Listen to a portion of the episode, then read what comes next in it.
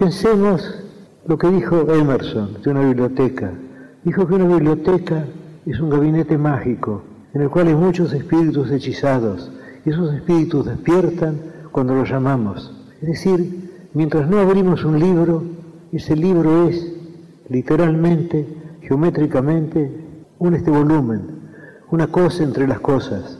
Pero cuando lo abrimos, cuando el libro encuentra a su lector, entonces ocurre el hecho estético.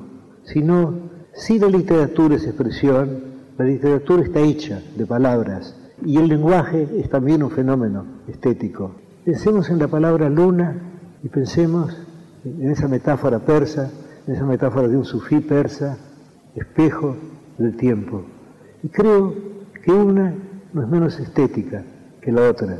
Las dos son obras de la estética, salvo que la segunda es una obra de segundo grado, porque espejo del tiempo está hecho de dos unidades. Y luna nos da, quizá aún más eficazmente, la palabra, el concepto de la luna. Es decir, cada palabra es una obra poética. Se supone, erróneamente a mi entender, que la prosa está más cerca de la poesía, está más cerca de la realidad que la poesía. Yo entiendo que es un error. El lenguaje es una creación estética. Creo que no hay duda alguna. La poesía es expresión. El hecho de que si la poesía es expresión, si un verso es expresión, cada una de las partes de que el verso está hecho, cada una de las palabras es expresivo, es que sí mismo. Creo que lo sentimos como sabido porque es cierto. El hecho de que la poesía no son los libros en la biblioteca, no son los libros encerrados en el gabinete mágico de Emerson. La poesía es el encuentro del lector con el libro, la lectura del libro, el descubrimiento del libro. Y también hay otra experiencia estética, que es el momento muy extraño también, en el cual el poeta concibe la obra, en el cual va descubriendo o inventando la obra. Porque según se sabe en latín, las palabras inventar y descubrir son sinónimas aquello que dijo de Platón, de, que descubrir es recordar, en lo cual Francis Bacon agregó que ignorar es haber olvidado. Es decir, ya todo está, pero tenemos que verlo. Cuando yo escribo algo, yo tengo la sensación de que todo eso preexiste. Yo parto de un concepto general, yo sé más o menos el principio y el fin, y luego voy descubriendo las partes intermedias. Pero no tengo la sensación de inventarlas, no tengo la sensación de que dependen de mi arbitrio. Las cosas son así, son así pero están escondidas y mi deber de poeta es encontrarlas. Porque poesía es leer, es escribir y es compartir lo escrito y lo leído.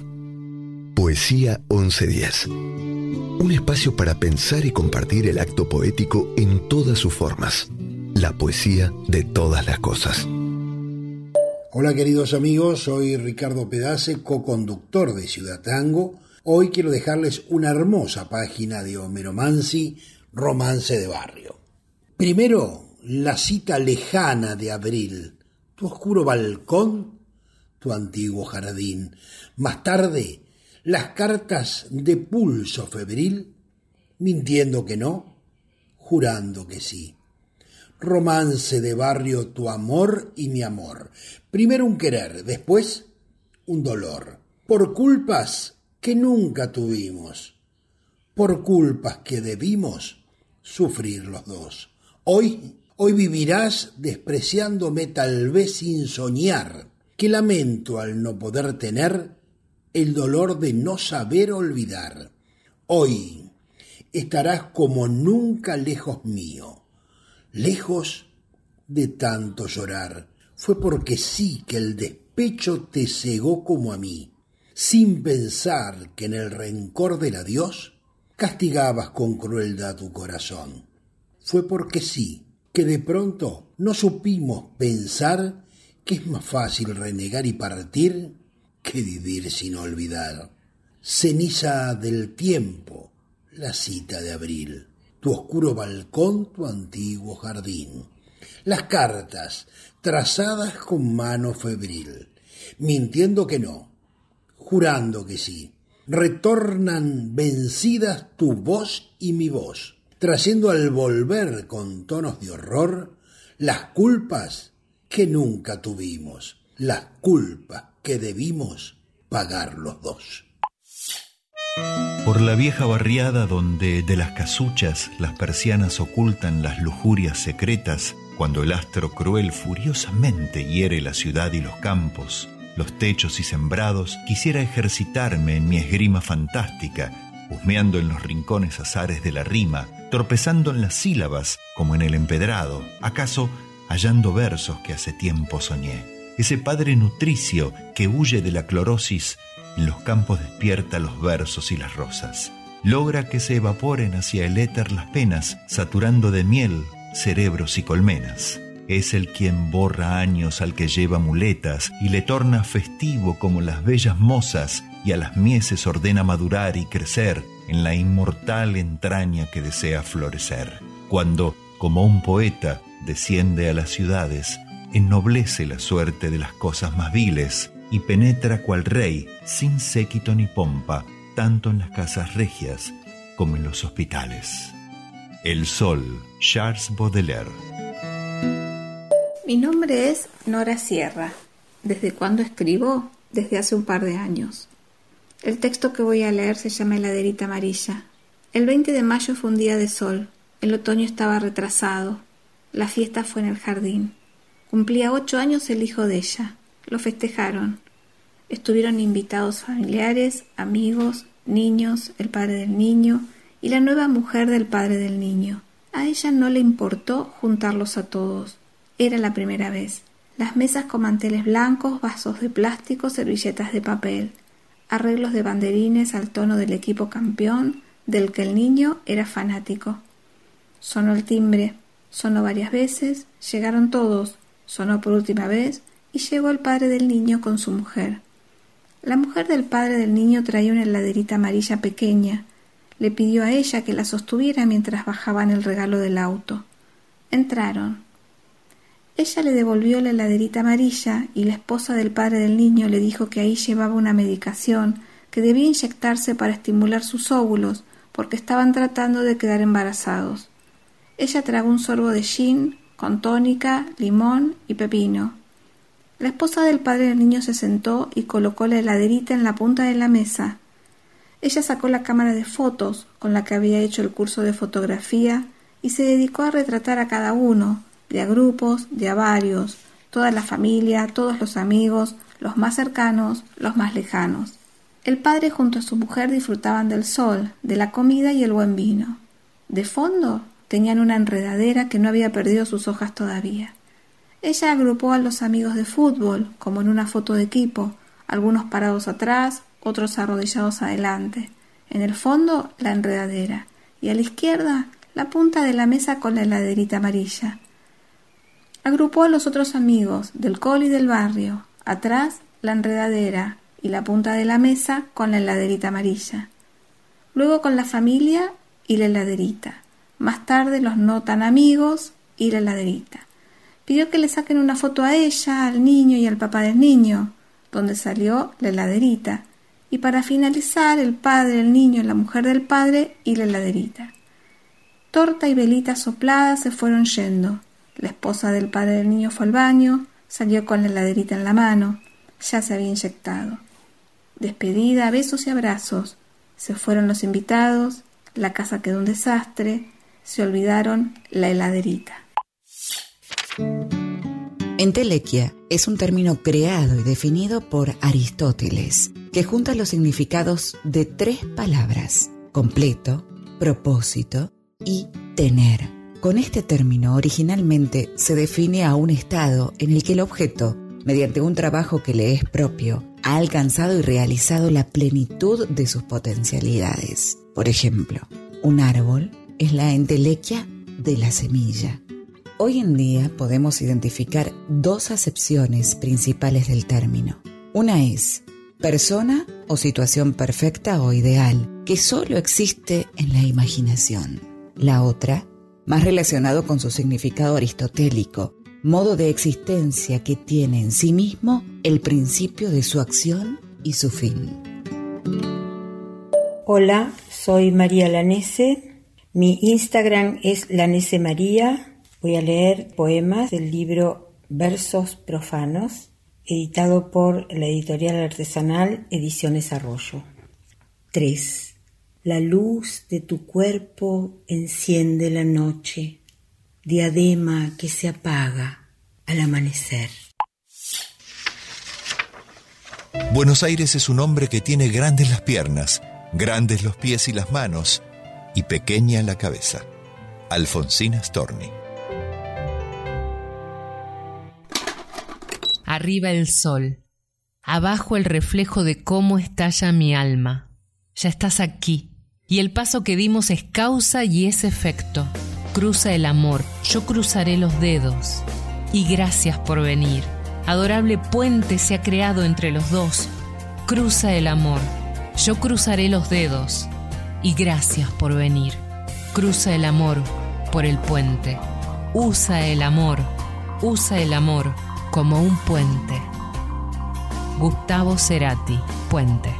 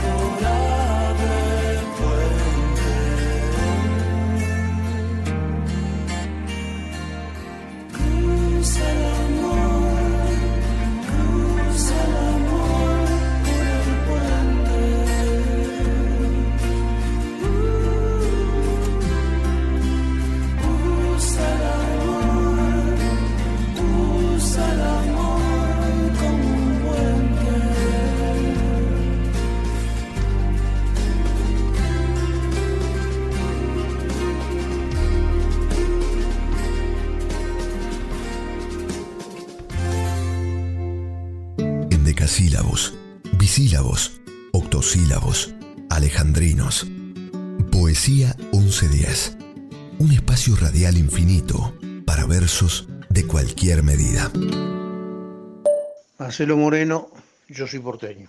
De autor anónimo, este poema bisexual. Dice, ya no quiero amar, pero tres deseos me agitaron. Uno por una cortesana, el otro por una muchachita y el tercero por un muchacho. Y siempre sufrimiento. Me he extenuado intentando ablandar las puertas de la cortesana, implacables con el amante sin dinero. He pasado la noche sin dormir en el umbral de la niña y no he obtenido de ella sino un beso. ¿Y qué he deseado? Ay, qué decir de la tercera llama. De esa no he conocido sino miradas y vanas esperanzas. Es profunda la noche, hiela sobre el parque. Árboles muy antiguos que acaban de perder sus hojas parecen suplicar al cielo algo indescifrable pero vital para la vegetación. Un grupo de travestis hace su ronda, van amparadas por la arboleda. Parecen parte de un mismo organismo, células de un mismo animal. Se mueven así, como si fueran manada. Los clientes pasan en sus automóviles, disminuyen la velocidad al ver el grupo y de entre todas las travestis eligen a una que llaman con un gesto. La elegida acude al llamado. Así es, noche tras noche. Camila Sosa Villalda. Las malas. Fragmento. Otra noche estaba en internet y encontré un poema muy hermoso escrito por una mujer. Qué lástima que no tengo su, su nombre y apellido, pero voy a leerles el poema que encontré de ella. Poema rancio. Me gustas mucho todavía, nena. Te extraño tanto que me descargué Tinder. Otra vez. Al pedo. Una vez te escribí un poema que decía algo de un incendio en el vientre y quiero contarte que todavía me quema algo adentro cuando te veo. Me acuerdo de tu boca y pienso que ojalá te cruce esta noche, o cualquier noche, y vuelvas a meterme la mano en la bombacha, no sin antes preguntar, ¿puedo? Aunque sepas que conmigo podés todo, todo, todo lo que quieras. Me gustas un montón todavía. Y me da bronca que me den cabida a todos menos vos. La primer lesbiana de mi vida me dijo, te vas a dar cuenta de si sos lesbiana cuando te pasen cosas acá acá y acá, señalándose la cabeza, el pecho y la entrepierna. Y aunque yo ya sabía que era torta mucho antes de conocerte, con vos las tres cosas, el cráneo partido, el pecho caliente y la tanga mojada. Me gustás mucho todavía, nena, y extraño que nos reventemos a besos en la cama, y que entre la falopa y yo no tengas que elegir nada. Noviembre es un mes de porquería, me trae tu cara. Escabio y escribo, para extrañarte menos, para sacarme un toque toda esta gilada que me deja retirada y con insomnio, que me susurra al oído que estás en otra y que esto no es más que otro poema rancio que las paredes de mi corazón. La generación Beat es un movimiento literario que tuvo su germen en la sensibilidad estética común de un grupo de escritores que se hicieron amigos a finales de 1944 en el West End Bar de Manhattan, Nueva York. Entre ellos estaban Chuck Kerouac, Allen Ginsberg, William S. Burroughs o John Cleland Holmes. Aparece durante los años 40. Poco a poco se fueron sumando a sus filas nuevos exponentes como Neil Cassidy o Carl Solomon, entre muchos otros, y a mediados de siglo lograron conformar el fenómeno cultural que revolucionó las letras estadounidenses. Los Beat colaboraron en textos de poesía y prosa que hacían otros y compartían el gusto por la vida bohemia y algunas aficiones como el jazz. Para la sociedad norteamericana del momento, se trataba de un grupo de jóvenes antisociales, de freaks. El término beat, acuñado por ellos mismos, según cuenta Kerouac, quería decir derrotado y marginado, pero encarnaba una actitud de protesta y rebelión contra la sociedad convencional, militarista, capitalista, heterosexual, a través de la experimentación transgresora. Hola, soy Aixa Raba. Mi Instagram es aixa.raba. Voy a leer poemas de diferentes libros. El último, Los sitios de mi cuerpo, editado por Años Luz en 2019. Sitiar tiene impronta latina y su forma replica la de una muralla. Sitiar es acción colectiva, individual, acción humana. Sitiaste una parte minúscula, suelo de mi pelvis. Sitié entera la corteza donde se alojó el recuerdo, sitiamos los ratos libres, las noches de celo, cada vocablo dulce, cada veneno. Poco a poco cercados los sitios de mi cuerpo, no, no lo hice sola, no puedo, sola, con tanto territorio vivo. Cartas. Quien siente mucho se jode y no encuentra palabras y entonces no habla, y es esa su condena. Me apresuro a emitir mil gracias por las flores que recibí. Gracias a vos, el sábado 29 de noviembre de 1969, a las 7 u 8 del crepúsculo. Son tuyos o no los dibujos, o incisiones, o mascarillas. Un abrazo breve para que admires qué pronto conseguí un grabador de papeles como el tuyo.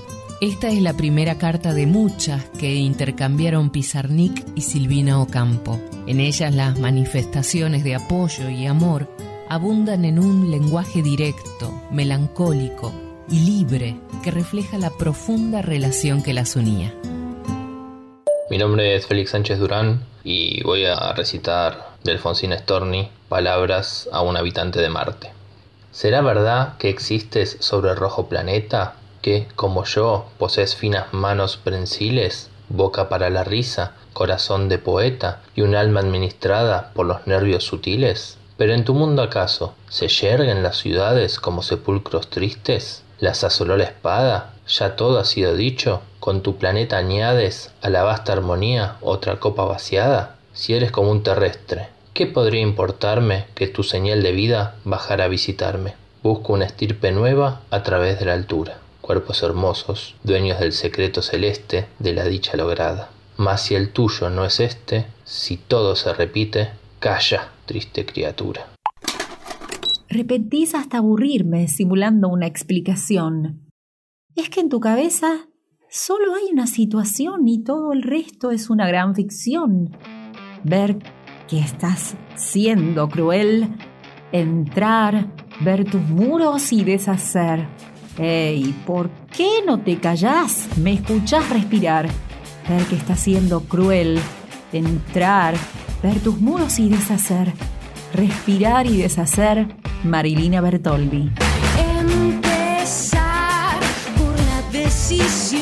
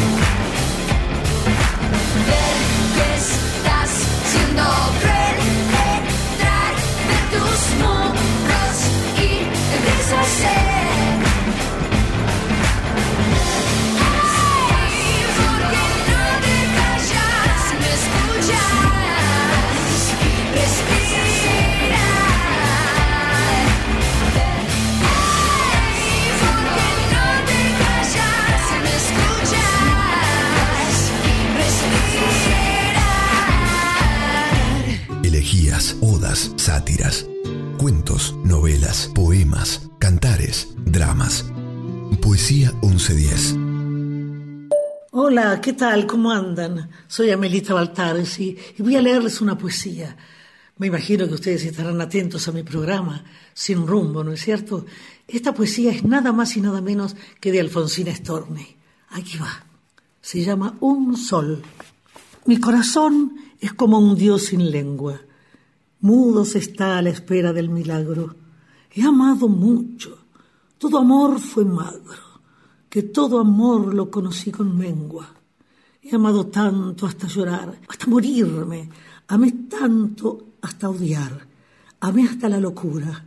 Pero yo espero algún amor natura, capaz de renovarme y redimirme. Amor que fructifique mi desierto y me haga brotar ramas sensitivas. Soy una selva de raíces vivas. Solo el follaje suele estarse muerto. ¿En dónde está quien mi deseo alienta? Me empobreció a sus ojos el ramaje, vulgar estorbo, pálido follaje, distinto al tronco fiel que lo alimenta.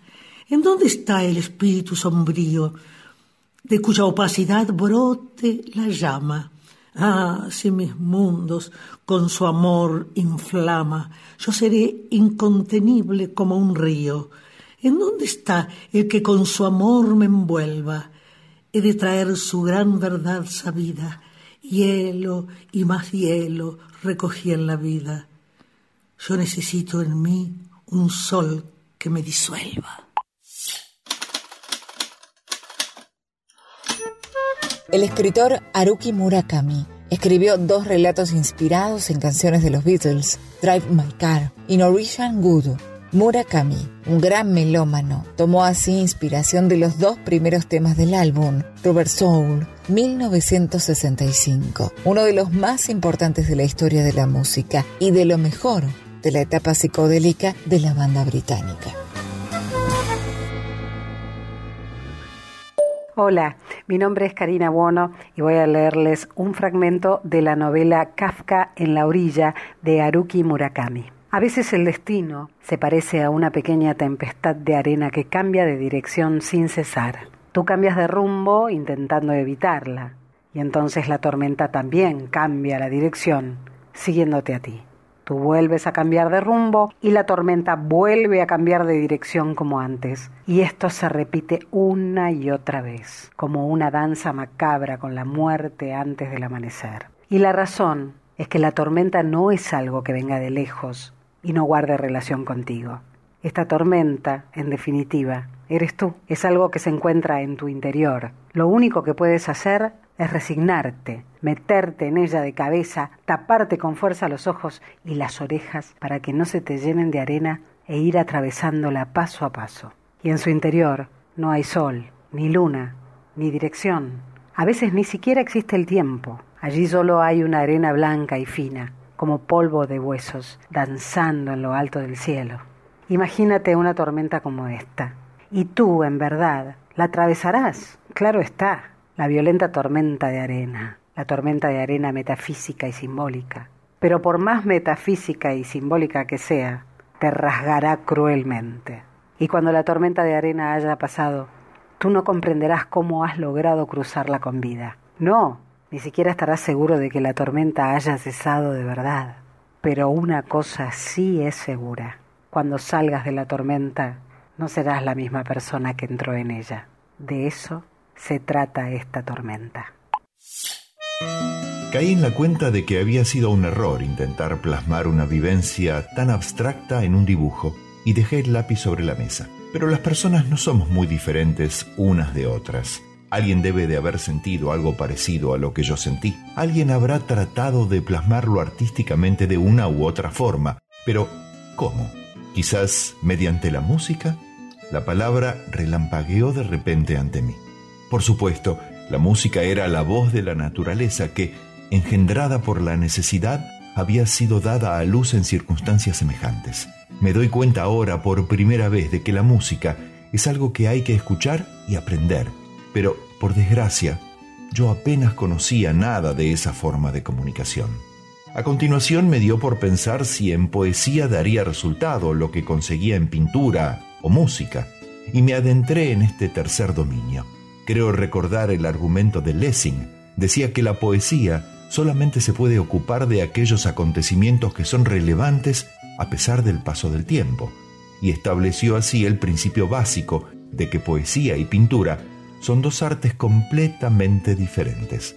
Vista desde esa perspectiva, no parecía que la poesía fuera apropiada para el estado de ánimo que yo había tratado de expresar tan ansiosamente. Quizás el tiempo era un factor que contribuía a producir la felicidad que afectaba hasta las profundidades de mi alma. Kusamakura, fragmento de Natsume Soseki, novelista japonés. Este es un poema de el nuevo libro de Karina Machio, Esplendor, de Ediciones en Danza. De un fondo florido que, de un fondo que florido estremece, de un fondo florido florear la risa, filetearla como desde el fondo, ¿quién ríe? ¿Por qué? Sé que es tu risa, estás en el fondo, estás en el fondo fluido de todo, un fondo florido de casa, como quien dice, pequeño cuadrado de césped, como quien dice jardín, o quizás balcón, jardín aéreo, como quien dice fondo para respirar, verde, florido. Imagino camelias, rosas, orquídeas, imagino salvajes, fondo salvaje, tu risa airada. Te reís como quién, ¿por qué? Sonora, te reís florida entre flores exaltadas, apaladas a lunares, violetas, margaritas, jazmines, miles, millones de risas te agitan, tu perfume, desde el fondo hasta mí, me toma.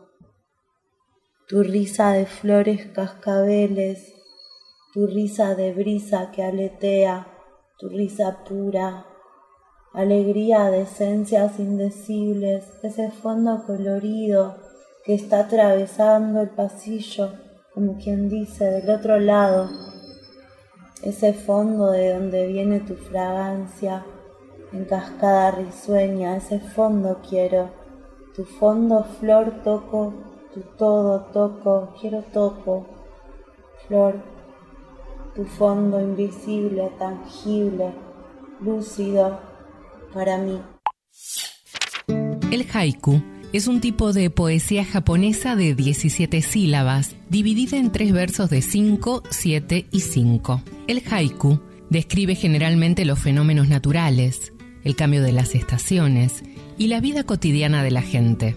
Su estilo se caracteriza por la naturalidad, la sencillez, no el simplismo, la sutileza, la austeridad y una aparente asimetría con la que se sugiere la libertad vinculada con la eternidad.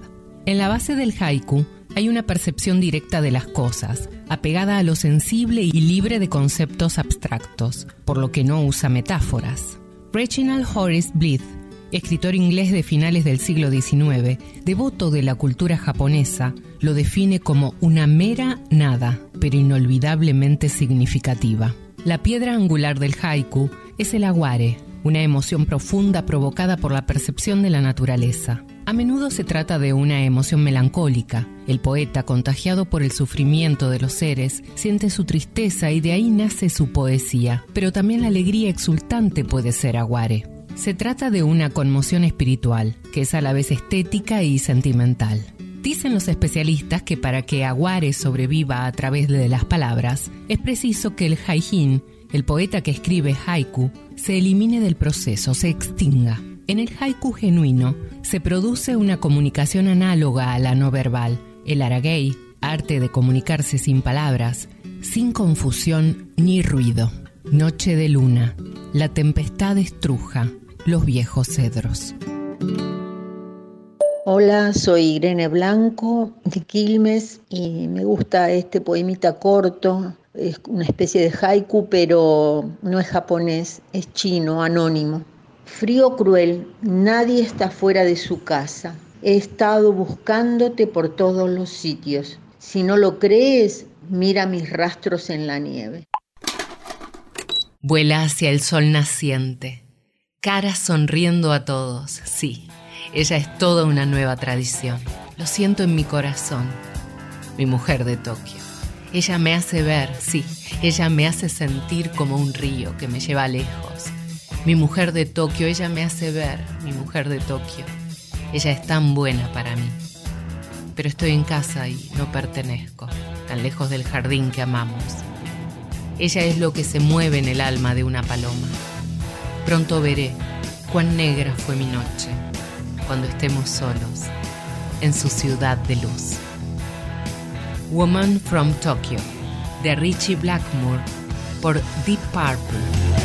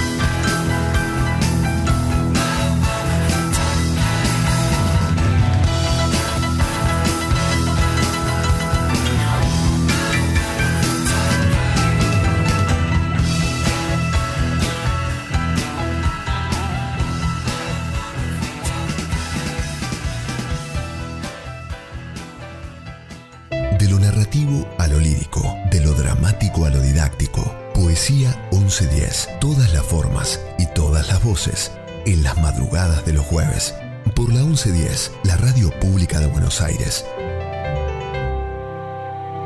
Soy Oscar del Priore, conductor de A través del tango por la 2x4 y esperando el pronto regreso a los micrófonos, aquí les dejo este poema de Máximo Barbieri.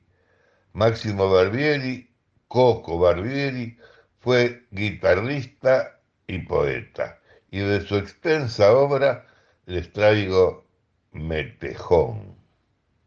Me embalurdó su figura al verla pasar liqueando, y me quedé tambaleando, contemplando su hermosura. Sentí como una locura que no es fácil superar, y si le quiero explicar que por ella ando penando, me quedo tartamudeando, sin saber cómo arrancar. Con esa estampa, mi vida me has metido en un engorro, que rondo como un cachorro cuando pierde su guarida. Voy vagando a la deriva sin ton ni son, lo confieso. Y si salgo desprofeso para deleitarme ante ti en tus labios carmesí, quisiera quedarme preso. Después del laburo herraje, me las piqué para empincharme y empecé a emporifularme para levantar el puntaje. El asunto ahora es de traje, samica, corbata y guantes, de charol los caminantes y perfumado de primera, para ver si de esta manera la engancho aunque sea un instante. ¿Quién se podía imaginar que empilchado de periquete iba a quedar la gran siete de seña en aquel lugar? Ella pasó sin junar, como siempre indiferente, cargada abundantemente por la proa y por la popa, bien livianita de ropa y bastante transparente. Cuando estoy frente al espejo me da por amasijarme, porque compruebo al junarme que no soy fule ni viejo. Grito, pateo y me quejo buscando una solución, y cuando hallo la razón ante esta verdad me agacho, pensando que sonso el macho si lo piala un metejón. La epanadiplosis es una figura retórica consistente en la repetición de una palabra al principio y al final del verso. Pongamos como ejemplo estos versos de Sebastián Piana y Homero Mansi. Cruzando bosques y esteros, bosques y esteros cruzando, soñando con que te quiero, con que te quiero, soñando. Hola gente de Poesía 1110, mi nombre es Martina Castro y hoy les traigo, como siempre, un relato de Ketty Mangione, Cayendo Alto. Y después de todo, ¿qué es el amor? Sino columpiarse en ese vaivén de euforia, cerrando los ojos al elevarnos, pidiendo que nos empujen más fuerte hasta tocar el cielo con las puntas de los pies, con esa certeza de saber que quien nos impulsa también sabrá parar a tiempo cuando se lo imploremos casi sin aliento, incluso a riesgo de su propia suerte. ¿Qué es sino el amor, más que columpiarse hasta que todo gire y se desvanezca en un vuelo, que cuanto más alto nos lleve, más riesgo tendremos de caer de bruces y estamparnos contra el suelo. Y según pasen los años, acusaremos golpes más impiadosos que no sanarán con curitas ni con colita de rana, y no sanarán hoy, ni sanarán mañana. ¿Qué es el amor sino columpiarse tan fuerte hasta perder el control y dar vueltas mareados y pedir más y más con esa sensación tan potente de estar suspendido en el aire, sin red ni sustento, y aún sabiendo que si caemos nos dañaremos más allá de unos raspones, y nos entre el pánico y huyamos de los parques como de la peste. Pero también puede que si los mismos brazos que nos impulsaron a volar nos arropan en la caída, nos acompañen y curen nuestras heridas con su propia saliva y se queden ahí hasta que desaparezcan, volvamos a intentarlo una y otra vez, porque eso es lo que tiene el amor.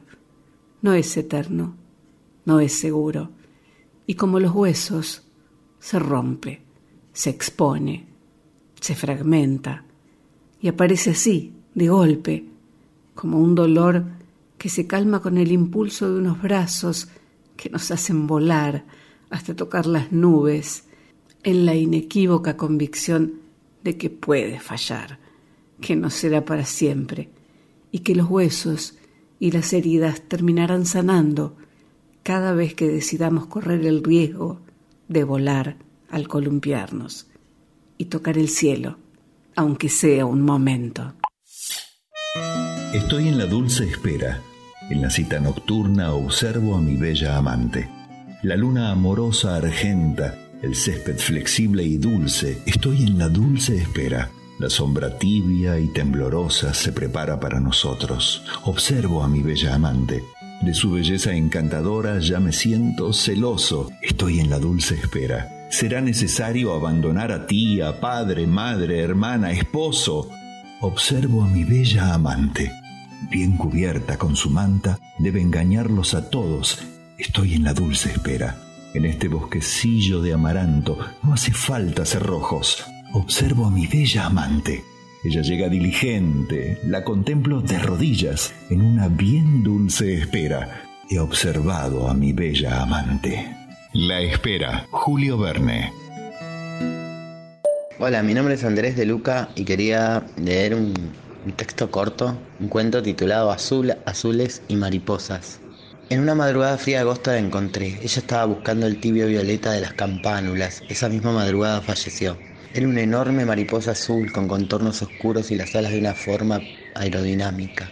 No sé por qué tuve que tocarla. Estaba inmovilizada en la flor y aleteaba lentamente como si acompañara la brisa al tímido sol de la mañana, la tranquilidad con que unas nubes pesadas pasaban por el cielo como vagones de un enorme tren de carga. No sé por qué tuve que tocarla y el color azulado se posó en mis dedos, dejando poco a poco sin color transparente a la mariposa. El color se desentendió de ella y fue a parar a mis manos. La mariposa murió rápidamente, lentamente. Se secó en el frío de agosto hasta quedar inmóvil, aunque sus alas todavía susurraban junto a la insignificante brisa. No puedo decir mucho de su vida. Fue una mariposa como Dios manda. Buscó y buscó el color de las flores, no sé si por costumbre o convicción, condenada quizás a morir buscando colores y paradójicamente a morir por perderlos. En esta madrugada que se aquieta bajo los rayos perdidos de un sol indeciso, tal vez para siempre, ya no sé si al tocar la mariposa me robé ese tibio azul de sus alas, o si fue el color azul lo que robé, porque la tintura no parece desprenderse de mis manos absurdas, y aunque las lave y las cepille y queden del color de cualquier mano bajo las luces tenues y las palabras inútiles, Todavía puedo ver el azul acurrucado entre mis dedos. Es un azul invisible, pero mis manos se sienten azules, casi intelectuales. Y yo sé que el azul está ahí, dibujando ríos en las líneas de la vida, ramificándose en las falanges. Ya no veo el azul en el cielo, está pero no está, ni en los huecos silenciosos de la luna. No lo veo ni en la cara de un ahogado. No existe, nunca existió para mí. Solo es una historia que cuentan mis manos, que para variar ya empezaron a escaparse por las noches, se salen de mis brazos y juegan a hacer arañas trepando las paredes, se hacen cresta en el patio y quieren despertarme y acariciar el sol, o levantan las antenas hasta el pobre viento cansado ya de rascar el cielo o las altas ramas de los árboles. Yo me hago el dormido y finalmente duermo y ellas vuelven sigilosamente a lo que sueño, Quería hablar sobre la mariposa, pero la olvidé entre tantas palabras, unas tal azules como otras. Y no es una cosa olvidable, porque cada mariposa azul que existe es una manifestación del color azul, una certeza, una de las pocas que tenemos de que el color azul existe. Y la única certeza son mis manos, y no sé si puedan cargar con tal peso y responsabilidad. Yo ya siento que están derrapando y que todo esto se les fue a la cabeza, es decir, a las uñas o donde sea. Yo me cansé del azul y busco otros colores. Paso por momentos muy grises en mi vida, un susurro blanco atraviesa mis venas. No sé si soy muy diferente a la mariposa, creo que en el fondo todos morimos buscando un color, un color que no existe, aunque siempre haya uno parecido, que no llega a ser, que casi, pero que no. Le puse de nombre a Nil para que re- recuerde el viento. Murió sola, dejó su testamento en los jardines. Vladimir Nabokov nació el 23 de abril de 1899 en San Petersburgo, en el seno de una familia aristocrática, que en 1919, en plena Revolución Rusa, abandonó para siempre ese país. En 1922, la familia Nabokov se asentó en Berlín, donde su padre fue asesinado en un atentado. Allí trabajó como traductor y comenzó a escribir con el seudónimo de Vladimir Girin. Fue un hombre de una inteligencia fuera de lo común y una curiosidad destacada. Prestigioso entomólogo, fue conocido por sus importantes aportes al estudio de los lepidópteros y por la creación de numerosos problemas de ajedrez. Su fama fue discreta hasta la publicación de Lolita en 1955, que tal vez esconde por su popularidad el resto de la obra de Nabokov. Otros grandes títulos son El hechicero, Risa en la oscuridad, Pálido fuego, La dádiva, Invitado a una decapitación, Barra Siniestra, entre muchísimos otros, pero tal vez su obra más bella e importante sea Hada o El Ardor, una de las más bellas, complejas e imaginativas visiones de la pasión amorosa que haya dado la literatura moderna, escrita por un maduro Nabokov de 70 años, que no pierde la que fue su principal característica, escribir con el alma a flor de piel, a fondo y sin límites.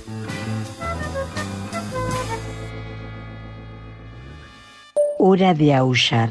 Quiebra la lluvia, un sol inesperado. Todo puede suceder a la luz de la esperanza. Cubierta de miedo, la oscuridad se pega a mi espalda. Cruzo mis dedos, a Dios le balbuceo. Espiral de eucalipto se respira en la casa. Me provoca tu agonía. Abandonada en suspenso, maldita estadía del derrumbe. Nelu de Gualeguaychú. Uno se despide insensiblemente de pequeñas cosas, lo mismo que un árbol que en tiempo de otoño se queda sin hojas. Al fin, la tristeza es la muerte lenta de las simples cosas, esas cosas simples que quedan doliendo en el corazón. Uno vuelve siempre a los viejos sitios donde amó la vida, y entonces comprende cómo están de ausentes las cosas queridas. Por eso, muchacho, no partas ahora soñando el regreso, que el amor es simple y a las cosas simples las devora el tiempo. Demórate aquí, en la luz mayor de este mediodía, donde encontrarás con el pan al sol la mesa tendida. Por eso, muchacho, no partas ahora soñando el regreso, que el amor es simple y a las cosas simples las devora el tiempo. Uno vuelve siempre a los viejos sitios donde amó la vida. Las simples cosas de Julio César Isela y Armando Tejada Gómez por Buica. Uno se despide insensiblemente de pequeñas cosas. Lo mismo que un árbol que en tiempo de otoño muere por sus hojas. Al fin la tristeza es la muerte lenta de las simples cosas. Esas cosas simples que quedan doliendo en el corazón. Uno vuelve siempre a los viejos sitios donde amó la vida. Entonces parece como están de ausentes las cosas queridas. Por eso, muchacha, no partas ahora soñando el regreso. Que el amor es simple y a las simples cosas las devora el tiempo. Demórate aquí en la luz mayor de este mediodía, donde encontrarás con el pan al sol la mesa tendida. Por eso, muchacha, no partas ahora soñando el regreso. Que el amor es simple y a las simples cosas las devora el tiempo.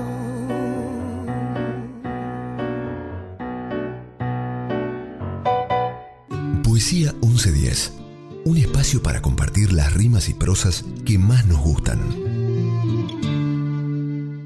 Mi nombre es Oscar Cacholemos y conduzco el programa Talento con Té de Tango que difunde todos los sábados de 17 a 19 nuestra querida 2x4, la FM 92.7 y ya llevamos 13 temporadas consecutivas. Elegí para leerles en esta ocasión unos versos del Chino Barbieri y que dicen así.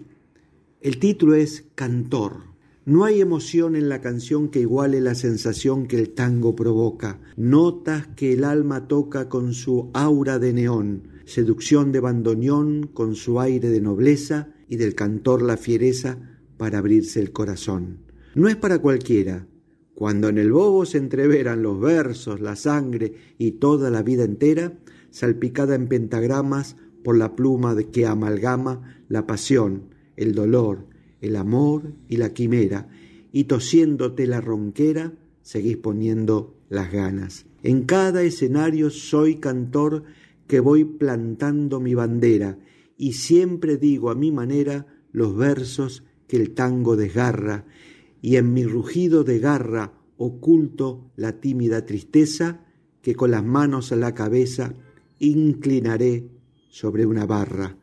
Solo se es cantor cuando se sabe de amor, de dolor, de partida y de llegada, y no se sabe de agachadas a la hora de cantar para poderse entregar en cuerpo, mente y alma, esencia que se derrama hasta que el tango diga chau. Chino Barbieri. Vinicius de Moraes fue un poeta, dramaturgo, escritor, compositor y diplomático brasileño, autor de Soneto de Fidelidad, una de las obras más importantes de la literatura brasileña, de la obra de teatro Orfeu da Conceição, y también uno de los precursores de la bossa nova en Brasil. Publicó su primer libro de poemas a los 19 años. Allí estaba la influencia de los grandes nombres de la poesía francesa, Baudelaire, Verlaine y sobre todo Rimbaud.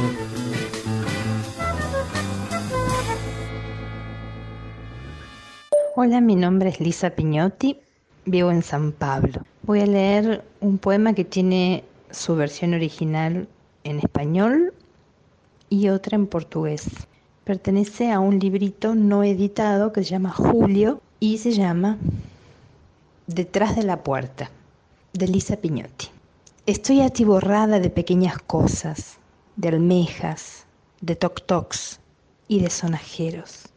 Agua salada bebo, sumerjo mis dedos en tu pelo, quiero, no sé si puedo. Déjame verte, respirarte. Creo que si me río, nos reímos el uno del otro y danzamos, aunque sea un poco. El búho blanco de algodón no va a dormir nunca más. Atrás da porta.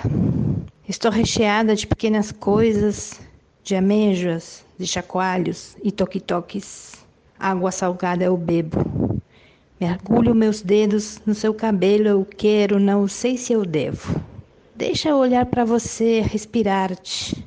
Acho que se eu rir, se a gente rir um do outro e dançarmos mesmo um pouco, o mocho branco de algodão não dormirá nunca mais. Entro y cierro la ventana.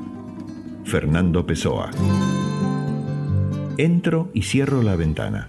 Traen el candelero y me dan las buenas noches. Y mi voz, contenta, da las buenas noches también. Ojalá mi vida sea siempre esto. El día lleno de sol, o suave de lluvia, o tempestuoso como si se fuera a acabar el mundo. La tarde suave y los jornaleros que pasan, observados con interés desde la ventana. Una última mirada amiga hacia el sosiego de los árboles. Y después, cerrada la ventana, el candelero ardiendo, sin leer nada, sin pensar en nada ni dormir. Sentir la vida correr por mí como un río por su lecho. Y allá afuera, un gran silencio como un dios durmiendo.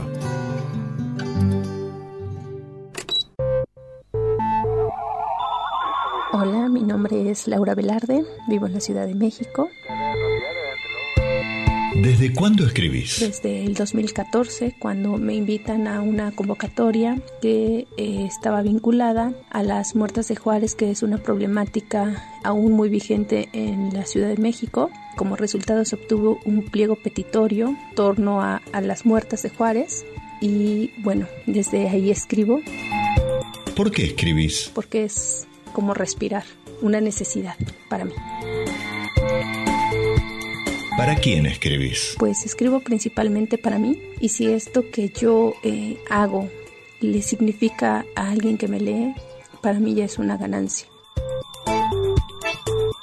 ¿Qué es la poesía para vos? Es una forma de vivir para mí. El texto que voy a leer es de mi autoría y se llama Derrota.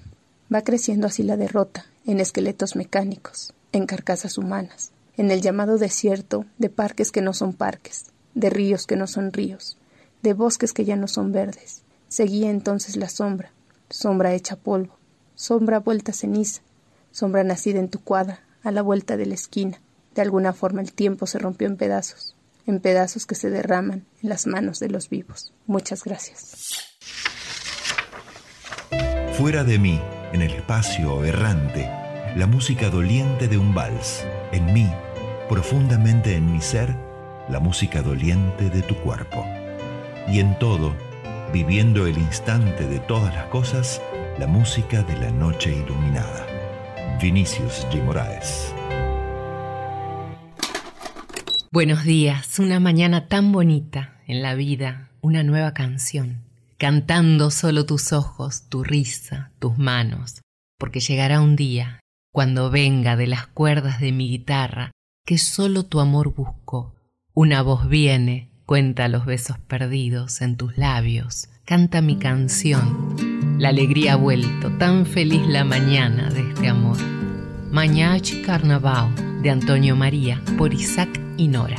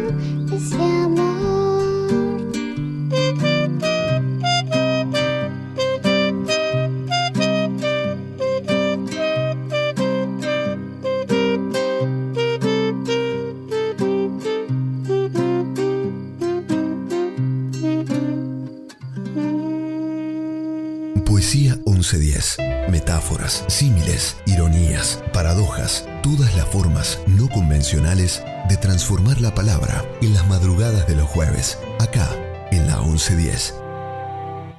Hola, ¿cómo están? Soy José Manuel Cataldo, conductor de Mala Junta, programa dedicado a la cultura popular porteña y que se emite por la 2x4. Quiero compartir una letra tanguera de neto corte humorístico, pero que nos habla de algo muy serio, como son esos personajes que parecen que llevan y traen la mala suerte consigo, y que, por ejemplo, ya Gregorio de la Ferrere retrató a comienzos del siglo XX en su satírica obra teatral Jettatore, o el mítico Guillermo Di Vito, a mediados de ese mismo siglo XX, reflejó en las recordadas páginas de Rico Tipo bajo el nombre de Fulmine. El poema que les traigo hoy es de 1928 y pertenece a Alfonso Tagle Lara. Estos versos, con la música del pianista napolitano César de Pardo, se convirtieron en el tango llamado Fierro Chifle y que Gardel llevó al disco de manera insuperable, obviamente, el mismo año 28. Dicen así, Vos naciste en martes 13, fierro chifle, y es por eso de que andás siempre en la mala, sin poderte acomodar. Sos un yerro en esta vida con la yeta que te encana, y seguís la caravana con la desgracia a la par. Los amigos desde chico de mascota te llevaban, y después que se quemaban, te tenían que largar. Hoy se rajan de tu lado y te gritan, fierro chifle, por favor, hacete a un lado que nos vas a resecar. Fierro chifle, por favor, hacete a un lado. Fierro chifle, que nos vas a contagiar. Toquen fierro, que aquí cerca anda la yeta. Hágale una gambeta quien no quiera en la pileta tristemente naufragar. Si querés quebrar la guiñe, date vuelta la pisada. Conseguite un amuleto y una llave te colgás. Si encontrás una herradura, la llevás para la pieza y al respaldo de la cama, con piolín, la asegurás. De mañana, al levantarte, no pises con el izquierdo y ladeate a la derecha cada vez que estornudás. Si con eso no se pasa, comprá veinte de cianuro y en un día, martes 13, el olivo te tomás. Espero que les haya gustado. Si les parece bien, nos encontramos la próxima. Chao.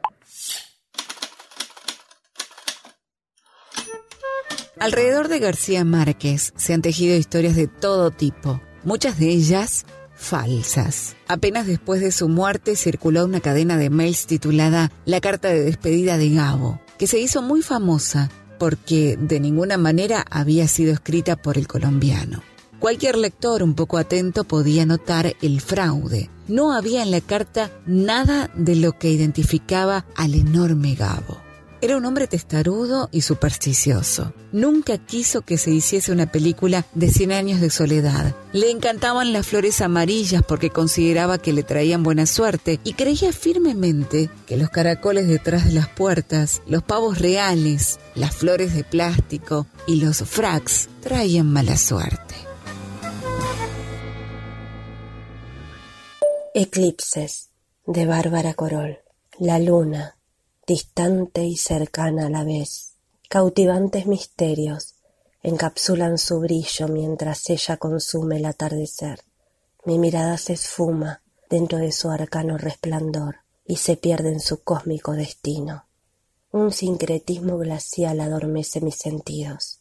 Buceo en las lánguidas profundidades de mi mente, atraída por sabidurías remotas de mareas y de siembras. Mi cuerpo tiene un vestido bordado de tiempos difíciles y busca entre las sábanas el abrazo reposado de los sueños. Mis pensamientos dibujan en la almohada siluetas intangibles y palabras mordientes. Guardiana de ocultas verdades, me pica la lengua. Ausencias ingratas me besan los pies. Asqueada por afectos apócrifos, quiero alejarme de todo, incluso de mí. Por mi brazo se desliza un alacrán sumiso que se escapa de la muerte. La oscuridad de la habitación se apaga con un tenue rastro lunático que estalla contra la ventana. Afuera, el paisaje suspira dormido colores y flores, mientras el rocío los moja con su callada ternura. En la noche se escuchan aullidos enamorados y tristes. Ansío que los perros hambrientos de mi olvido se devoren tu recuerdo. Las cosas nunca salen como uno las piensa. La suerte es más importante que el coraje, más importante que la inteligencia y las medidas de seguridad. Ricardo Piglia. Hola, soy Diana Beltramo, siempre es un gusto compartir mis poesías con ustedes. Esta que voy a leerles se llama Atrapasueños. En la choza vive un viejo que fabrica los sueños del perro que dormita. Lo sé porque los sueños quedaron suspendidos del alambre entrelazado por el viejo. Lo sé porque una hormiga se trepó a las raíces misteriosas de un gomero que es compinche de la palmera. Pindo, lo sé porque la destreza de la hormiga con su carga me atrapó. He escoltado a la hormiga entre la hierba, el gomero, la choza, el viejo, el perro, la pindó, los sueños. Atrapasueños de Diana Beltramo. Gracias y buenas noches.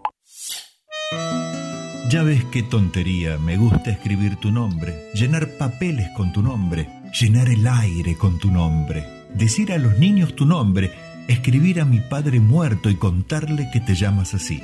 Me creo que siempre que lo digo me oyes, me creo que da buena suerte. Voy por las calles tan contenta y no llevo encima nada más que tu nombre.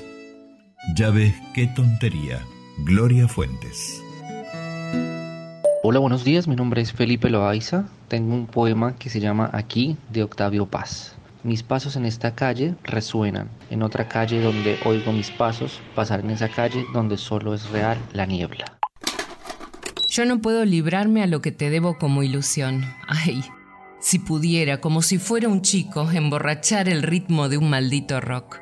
Pero hay un par de ojos inclaudicables que valió la pena alquilar para ver. Imagina los planes que en mi mente están tan sin dolor. Esto ya, esto ya no es rock, mi amor. Es pura suerte. Pura suerte. De Carlos Solari por Los Redondos de Ricota.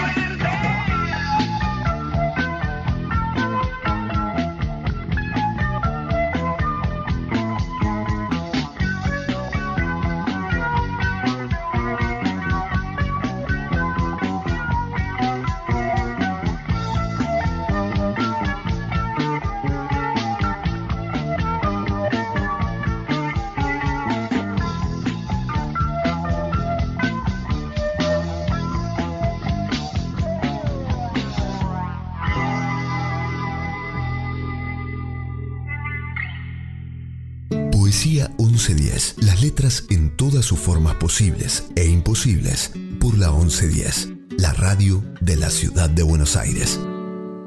De Evaristo Carriego, La costurerita que dio aquel mal paso. Guillermo Marcos, Metejón de un día, la 2x4. Ya son cinco meses que dejó el hogar. Regresa sin miedo, hermana. No te diremos nada. Qué cambiado está todo. Qué cambiado, ¿no es cierto? Si supieras la vida que llevamos pasada. Mamá ha caído enferma y el pobre viejo ha muerto. Los menores te extrañan todavía y los otros verán en ti la hermanita perdida que regresa. Puedes quedarte. Siempre tendrás entre nosotros, con el cariño de antes, un lugar en la mesa. Quédate con nosotros. Sufres y estás pobre. Ni un reproche te haremos, ni una palabra sobre el oculto motivo de tu distanciamiento. Bien sabes cuánto te hemos querido aquel día. ¿Recuerdas? Tuve un presentimiento. Si no te hubiera sido. El concepto de didascalia, del griego enseñanza, se aplica al lenguaje teatral y se refiere a las instrucciones dadas por el autor para llevar a cabo la representación de la obra tal y como él imagina. Las didascalias incluyen indicaciones de lugar, tiempo, personaje, etc. Hola, buenas noches. Eh, mi nombre es Sebastián, soy de Boulogne y voy a leer un micro relato del actor Jorge Ochoa. Está dedicado al futbolista René Hausemann, desaparecido hace algunos años. Se titula In Memoriam o como se diga Recuerdo Eterno en tu Villa. Por esas cosas inexplicables de la vida tuvo nombre de bailarín clásico francés y apellido de científico alemán. Extraña mezcla para un ciudadano ilustre de la villa. Quedó en la historia por su gambeta indescifrable y sus goles adornados de emoción y arte, y además buena persona. Y como si todo esto fuera poco, hubiera dicho si hubiera sido vendedor ambulante de ilusiones en colectivos o en trenes, fue capaz de hacer la mejor gambeta de su vida al dictador de facto, dejándolo con la mano tendida, tinta en sangre, con sombrerito, caño y gol de Rabona insoslayable. Que en paz descanses, René Hueso Houseman. Si Dios existe, te estará esperando con una cancha de barro en tu villa preferida. Me hubiese gustado preguntarle qué sintió cuando finalmente, tras casi 60 años de silencio, dijo algo verídico sobre el origen de ese número. Preguntarle por qué me lo había dicho a mí. Preguntarle si soltar palabras almacenadas durante tanto tiempo provoca algún efecto liberador. Preguntarle si palabras almacenadas durante tanto tiempo tienen el mismo saborcillo al deslizarse ásperas sobre la lengua. Pero me quedé callado, impaciente, escuchando la lluvia, temiéndole a algo, quizás a la violenta trascendencia del momento, quizás a que ya no me dijera nada más, quizás que la verdadera historia detrás de esos cinco dígitos no fuera tan fantástica como todas mis versiones de niño. Eduardo Jalfón, el boxeador polaco, fragmento. Hola, soy Fernando Caniza. Ahora voy a leer un poema de mi primer libro publicado que se llama Luces de Hospital de 2005, Voces. Sin retorno se apagaron algunas de mis voces. ¿Los habrá matado los graznidos? Me buscan a mí. Entonces podría haber lluvia, ácido, trueno. En 1348, Florencia asistía a los momentos más dramáticos de la peste negra. Algunas personas se refugiaron en las afueras de la ciudad para resguardarse del virus. Los aislados más famosos de la historia fueron 10 jóvenes que en una temporada de 10 jornadas contaron 10 cuentos por día, actividad muy propia de la tradición oral. Estos cuentos fueron recopilados pocos años después por Giovanni Boccaccio en un solo libro, el de Camerón. Aparte de un contario y un registro de la peste, fue una fuente directa, un testimonio genuino de las historias más populares de la Edad Media. Giovanni Boccaccio llevó una vida llena de contrapuntos, descubriendo en su camino algunos de los aspectos más ocultos de la condición humana. Encontró en su entorno todas las falsedades, las burlas a la religión, los falsos espiritualismos, las picardías en las artes amatorias, las mezquindades de hombres que pasaban por sabios, las ruindades clericales, y las escribió muy alegremente en su libro El de Camerón. Cien cuentos en diez jornadas contadas por siete mujeres y tres hombres, mientras estaban en una finca tratando de escapar de la peste de Florencia. Hola, mi nombre es Olga y hablo del barrio de Flores. Los acompaño otra vez con otra poesía hermosa que se llama Otoño en un 165. Las ojeras y el sol y este frío que me abraza los pies. Y yo que ando tan desabrigada de tu amor, cada vez que me hiela el recuerdo diciéndome no, y así voy, con el resplandor de la ventana en este bondi que no para ni me deja en algún lado. Y es que es tan precisa tu energía, como el rayo que encuentra mi pupila al chocar con el vidrio, dejándome ciega, sintiéndome herida. Es que tu imagen me intercepta la memoria, como el semáforo obliga al coche a detenerse y en ese instante de quietud, inerte, bajo la guardia y me dejo aniquilar. Pierdo un sentido mientras otro toca bocina por detrás. Y perdón, pero siempre me cuesta arrancar. Y aunque lo haga, en cada esquina me detengo, porque otro recuerdo no tengo más que ese beso que nos dimos sin pensar. Gracias. Estamos juntos hasta el final de los tiempos. Nada que pueda separarnos. Y ambos pensamos que siempre será así. Pero las cosas no siempre resultan como uno piensa. ¿Quién tiene este viaje tan desviado? Cuando te vas al cielo se cae y el sol deja de brillar y las noches serán interminables. Cuando me dejas, con tu pequeña maleta en la mano, desaparecerás en la niebla y alguien más te llevará de la mano. Cuando te alejas de mí, haciendo tus siete maletas, hey, debe ser real. Vas en tu gran viaje, pero vas solo. Una última mirada, no hay vuelta atrás. El curso se establece, pero te quedarás en mi corazón hasta que caiga el telón final. Cuando te vas, el cielo se cae y mi sol dejará de brillar y las noches serán interminables cuando te alejas de mí con tu pequeña maleta en la mano. Udo Lindenberg, wenn du gehst. Der Wecker macht mich wach, vor mir liegt ein toller Tag, doch es bedeutet mir nichts mehr. Könnt auf die Straße gehen und wunderschöne Frauen sehen, doch es bedeutet mir nichts mehr. Die Minis sind so knapp, ich komme trotzdem nicht auf Trab, doch es bedeutet mir nichts mehr. Ich könnte ein Saufen gehen, doch ich lass den Cognac stehen, es bedeutet mir nichts mehr.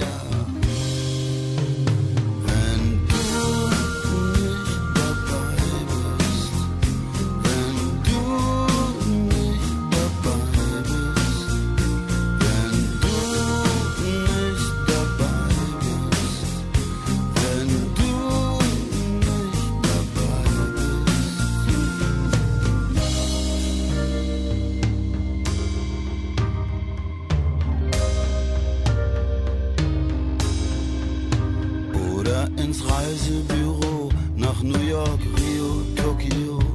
Es bedeutet mir nichts mehr.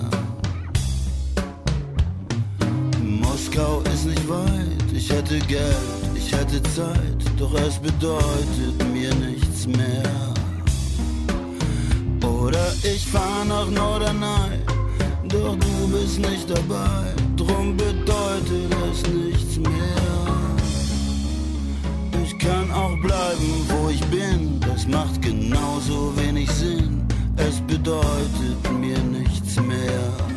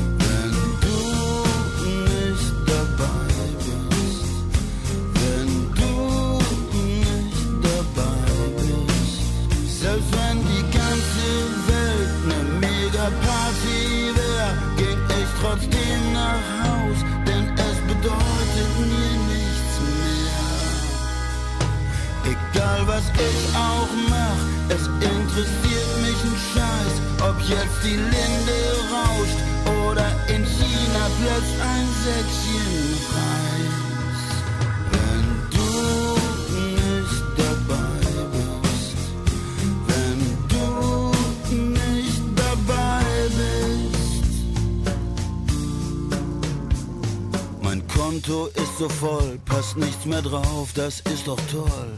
Es bedeutet nichts mehr. Die goldenen Kreditkarten müssen in der Tasche warten.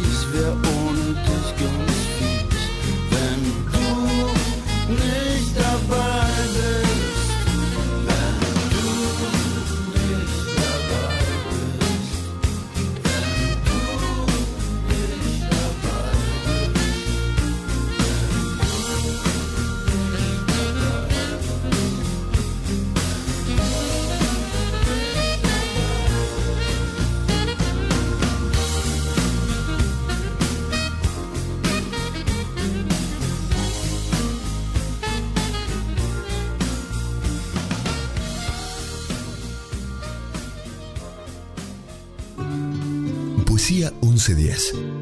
Versos sanadores, provocadores, amables, reveladores. Poesía 1110. Un viaje a través de las rimas y las prosas. En la noche de los jueves. Acá, en la 1110.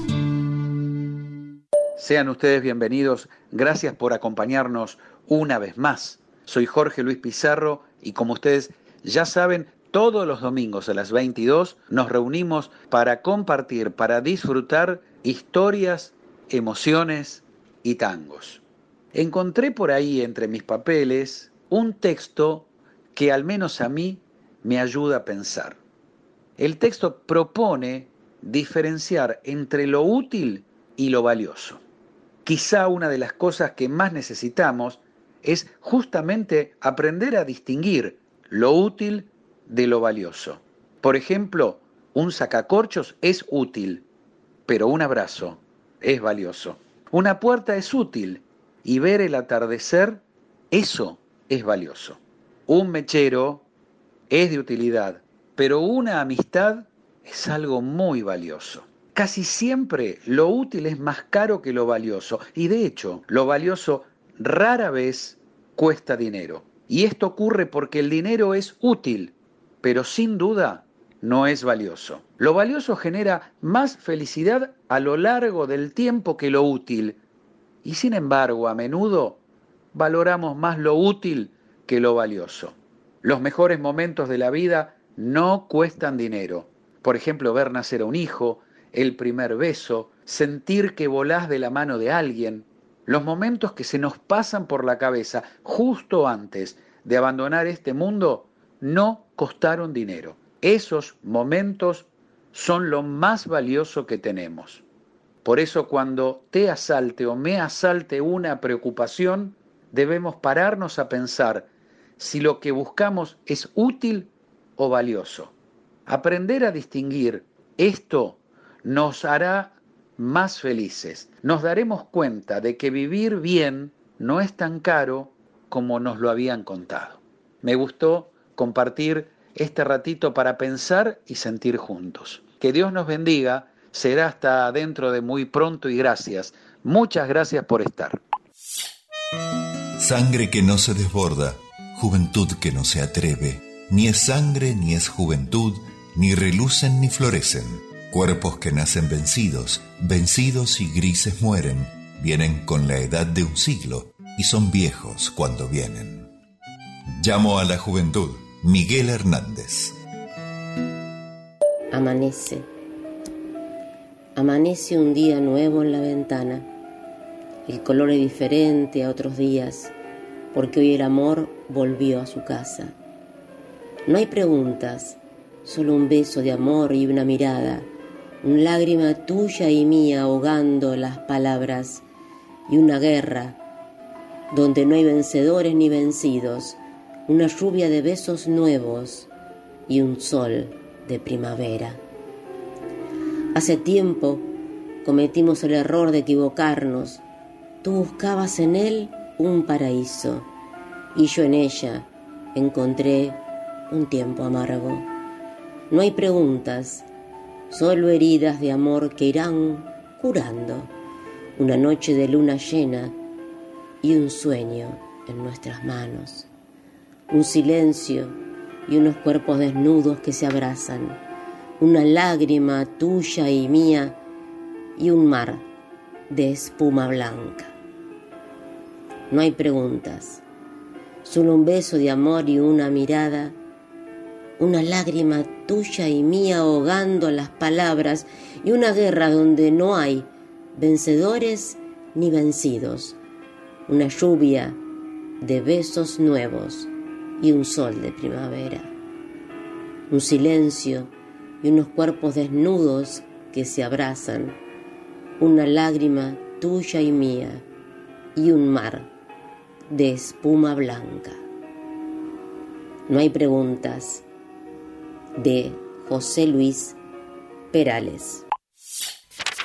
La tragedia es el género literario, teatral o dramático caracterizado por la representación de temas de gravedad que conducen a sus protagonistas a un desenlace fatal. Se trata de una obra dramática donde predominan rasgos de la tragedia griega clásica. Los autores más importantes de la tragedia griega fueron Sófocles, Esquilo y Eurípides. Otros autores como el inglés William Shakespeare o el alemán Goethe siguen considerándose grandes maestros de la tragedia.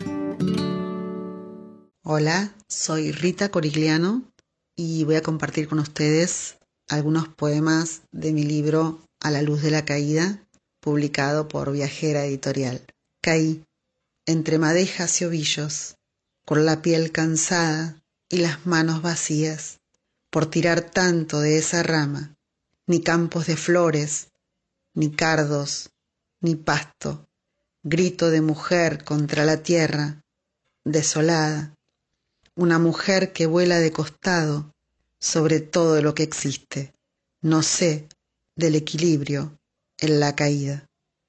Volé horizontal, recogiendo con la mirada las palabras caídas, les froté el polvo pegado a sus siluetas, les limpié la sangre seca, volé horizontal, juntando los retazos de mi voz rota, la pegué con pedacitos de cinta transparente. No me asustó, mi canto desafinado, ni el sonido escurrido entre las grietas. Canté de tarde y de mañana, canté de noche y de corrido, canté con mi lenguaje, construido de palabras caídas, para llevarme en vuelo. Me maquillo con pétalos de rosa, abrocho en mi pelo flores de jazmines, cubro mi cuerpo con hojas de laureles, sumerjo mis pies en agua de azahares y abro mi cuerpo florado a la luz de la caída.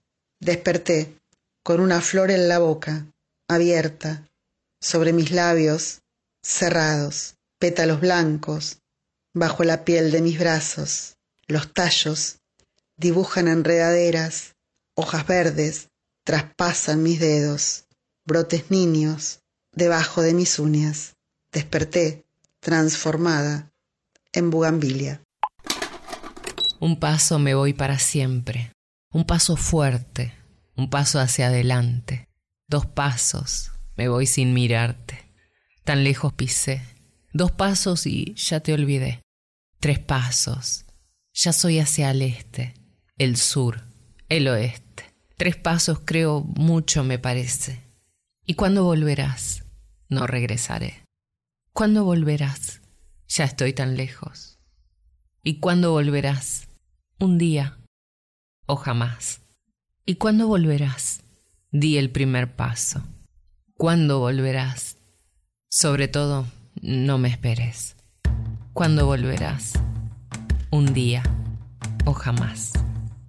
Mil pasos de Hamama Chora, Antoine Setier y François Gelgrin por Soja. Un paso me voy para siempre, un paso fuerte, un paso hacia adelante. Dos pasos me voy sin mirarte, tan lejos pise. Dos pasos y ya te olvidé. Tres pasos ya son hacia el este, el sur, el oeste. Tres pasos creo mucho me parece. ¿Y cuándo